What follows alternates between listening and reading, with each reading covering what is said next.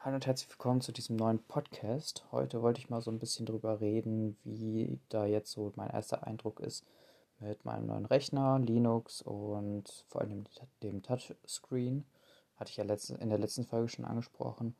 Und genau, also aktuell bin ich noch nicht so sehr von dem Touchscreen unter Linux begeistert, ähm, weil es da vor allem auch einige Bugs gibt. Man kann natürlich auch Packages dazu installieren. Die funktionieren teilweise, teilweise auch nicht. Ähm, was auch vor Dingen die Screen-Rotation angeht, wenn man das zum Beispiel in einem Tablet-Mode dann betreiben will, dann gibt es nicht, dass es normal automatisch rotiert. Da habe ich mir dann ein Script zugeschrieben.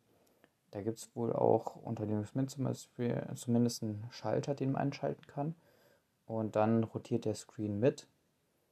Das Problem ist nur, dann rotiert, äh, rotiert nicht der äh, Touch-Bereich mit.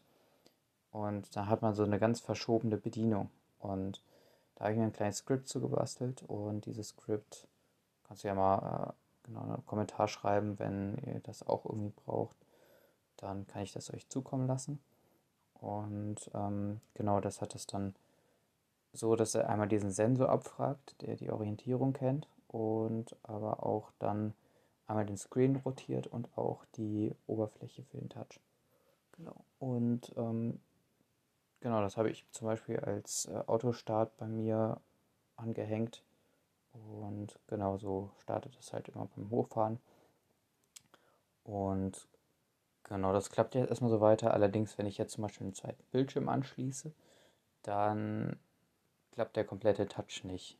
Also nicht so, dass man den richtig benutzen kann. Und zwar ist dann die rechte Seite für den, also die, die eine Hälfte des Monitors äh, Touchscreens ist dann für den einen Monitor und die zweite Hälfte des Touchscreens ist dann für den zweiten Monitor.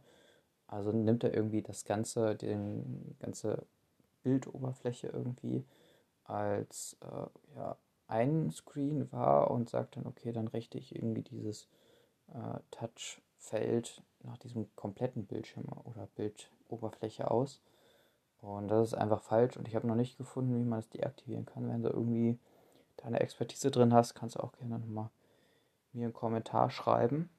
Ähm, Würde mich auf jeden Fall interessieren, wie man das noch fixen kann. Und genau, was ich auch noch ausprobiert habe, ist OneNote. Hatte ich ja in der letzten Folge auch schon ins, äh, einmal angesprochen, angeschnitten. Gibt es auch für Linux zwei Versionen als Snap Package und auch eine andere Version irgendwie. Ähm, da halt der Bildschirm nicht gut funktioniert, kann man damit auch nicht so gut arbeiten. Und ich habe es zum Beispiel so gemacht, dass ich Windows und Linux ähm, parallel installiert habe, also ein Dual Boot. Das kann man ganz gut machen, wenn man, meistens ist ja zum Beispiel, wenn man einen Laptop vom, also neuen Laptop dann kauft, dass da ein Windows vorinstalliert ist mit einer Windows-Lizenz und sowas.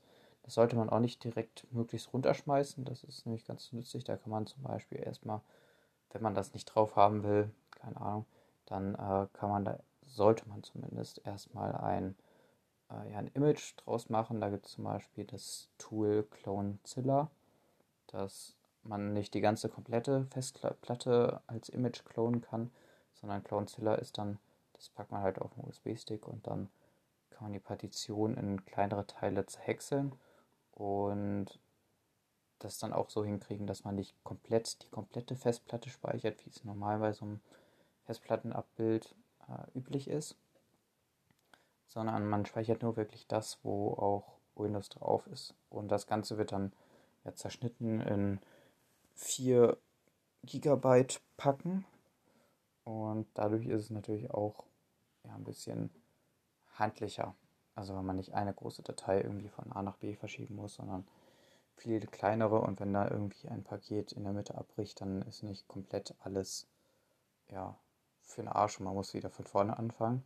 Und daher habe ich für mich so genau dann auch rausgefunden, dass ich dann ähm, ja, Windows nutze für Sachen der Dokumentation, zum Beispiel wenn ich in die Uni gehe oder so, dass ich da dann ähm, genau dieses Windows nutze für Mitschriften und andere Sachen. Da kann man ja auch programmieren drauf. Und auch für grafische Programme, was 3D-Druck, 3D-Animationen so angeht, das kann man auch sehr gut auf Windows machen. Und auf der anderen Seite kann man aber für Linux dann die für, für so Entwicklungssachen und sowas nutzen. Und genau da so ein bisschen, ja, bisschen auch in die Tiefe gehen. Bei Linux ist es ja auch so, dass man dann viel in der Kons Konsole macht. Das äh, finde ich auch schon, finde ich auf jeden Fall etwas besser, als wenn man dann irgendwie auf Windows dann 1000 Fenster auf hat, um dann irgendwie einen Schalter zu drücken. Da gebe ich dann lieber eine Zeile Code ein. Muss ich mir hier auch nicht unbedingt merken, sondern ich kann da ja auch gut bei einer Suchmaschine deines Vertrauens oder sein, von mir das Vertrauen, ähm, dann suchen und diesen Command einfügen. Und genau generell mit Linux, wenn man da in die Entwicklung, äh, Entwicklerkarriere dann einsteigen will, sollte man auf jeden Fall äh, ja, die Grundkenntnis beherrschen. Und daher arbeite ich auch gerne mit Linux, weil man da auch generell sehr viel über Computer erfährt und ähm, genau viele Applikationen dann auch, wenn die zumindest backend-seitig laufen, dann auf einem Linux eigentlich laufen, genau. Und ähm, daher kann man darauf dann Anwendungen ähm, ja, testen, entwickeln und genau, auch zum Beispiel Office und sowas kann man natürlich auch drauf machen.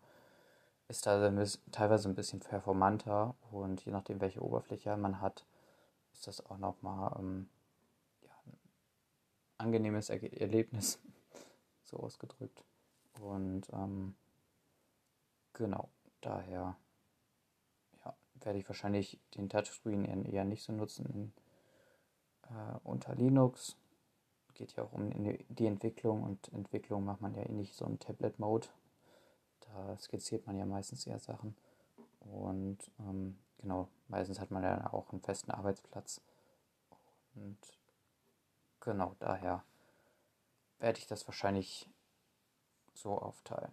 Genau. Und ja, ich hoffe, dir hat die Folge gefallen und du hast vielleicht so einen kleinen Einblick gewinnen können und vielleicht konntest du da auch noch was rausziehen, wenn du jetzt einen Laptop kaufen willst und ähm, du dich fragst, ob man da wirklich den Touchscreen braucht. Und ähm, genau, kommt halt stark darauf an, dass man da, wie man vor allen Dingen auch arbeitet und äh, genau welche Anforderungen man dann darin hat. Genau. Und jo, dann hören wir uns wahrscheinlich wieder morgen und äh, genau, bleibt dran und